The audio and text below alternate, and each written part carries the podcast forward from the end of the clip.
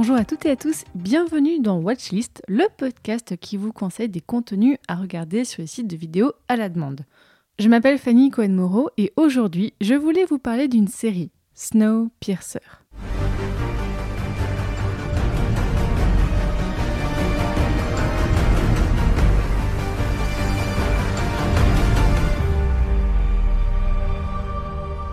Et j'ai bien dit une série, oui, parce que certains et certaines d'entre vous ont peut-être vu le film Snowpiercer, sorti en 2013, réalisé par Bong Joon-ho. Mais saviez-vous qu'à la base, c'était une bande dessinée? Bon, peut-être que vous le savez, hein. C'est une bande dessinée qui est sortie dans les années 80, une bande dessinée de science-fiction post-apocalyptique française en noir et blanc, créée par Jacques Loeb au scénario et Jean-Marc Rochette au dessin.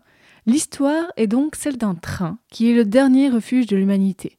À l'heure où la planète entière et gelée et impropre à la vie, des hommes et des femmes sont dans un très long train qui ne s'arrête jamais et qui roule à travers la planète et génère de l'énergie pour survivre.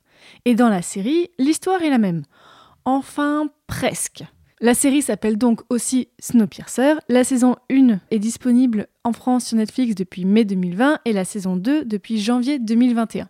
Déjà, une chose importante, si le film et la série ont le même point de départ, donc le pitch que je vous ai raconté, plus bien sûr une histoire de classe, une lutte entre les pauvres et les riches, par contre, l'ambiance et les personnages sont assez différents. Pour les acteurs et actrices, on n'a pas de grosses têtes d'affiche. En tout cas, personnellement, moi, je les connaissais pas. Je vous en cite quelques-uns. Euh, pour incarner le meneur de la lutte des déclassés de l'arrière du train, on a David Diggs, qui est apparemment chanteur d'un groupe de hip-hop clipping. Pour représenter le personnel plutôt côté première classe du train, on a Jennifer Connelly qui a été révélée par le film Requiem for a Dream. On a aussi comme mécano de la sainte locomotive du train, on a Ido Goldberg que vous avez peut-être vu dans Peaky Blinders.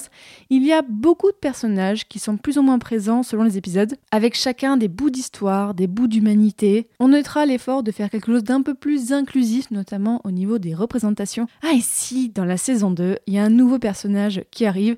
Je pense que vous allez reconnaître cette personne. Moi, j'étais surprise au début de l'avoir dans un tel rôle, mais finalement, c'est très bien. Ensuite, ce qui me plaît dans cette série, c'est déjà le côté post-apocalyptique. Moi, j'aime beaucoup découvrir des univers différents et différents scénarios de survie de l'humanité, avec ou sans zombies, avec ou sans humains aussi d'ailleurs.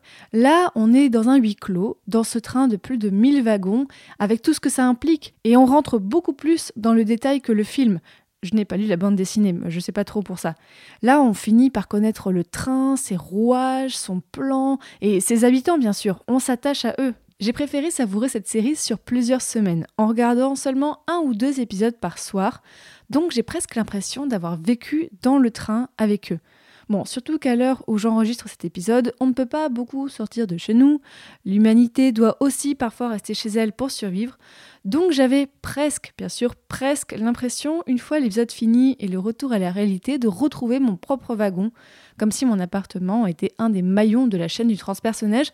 Et en un sens, je me sentais peut-être un petit peu moins seule. Bon, dit comme ça, ça peut être un peu déprimant, mais non, c'est pas l'idée. Mais j'ai aussi préféré la savourer pour laisser l'histoire vivre en moi et en mon imaginaire. Forcément, à la fin de chaque épisode, il y a plein de cliffhangers de oh là là, mais qu'est-ce qui va se passer? Donc le lendemain, j'y posais beaucoup. Me demandais que devenait tel ou tel personnage. Je vous conseille de faire ça si vous aimez un petit peu euh, savourer euh, vos séries. Là, ça marche très bien. Il y a aussi beaucoup d'onirisme dans cette série. Tout n'est pas que de l'action. On a vraiment une certaine poésie que je trouve assez touchante et j'espère qu'elle vous plaira aussi. Que ce soit en fait dans la façon dont est présenté le train, dans la façon dont est présenté certains wagons qui sont bien sûr étonnants, on s'attend pas à voir ça. Il y a ça dans le film aussi, me semble, un moment on a un aquarium.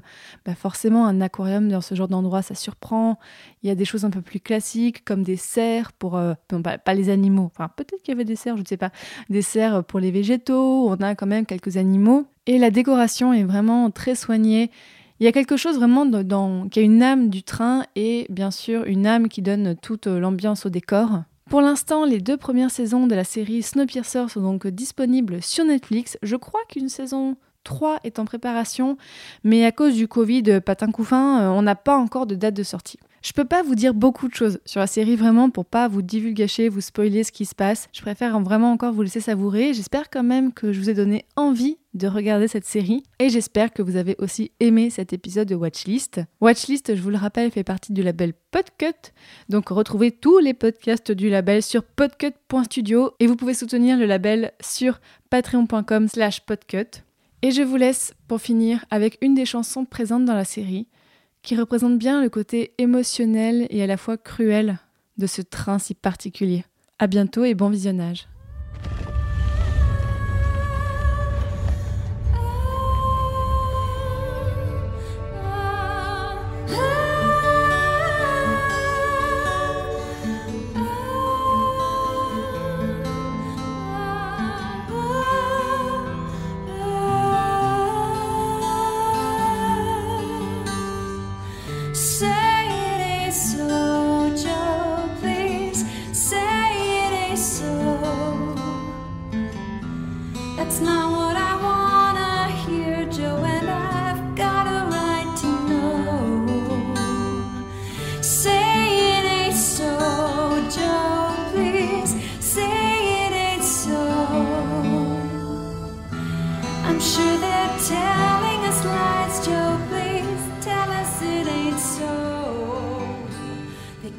that I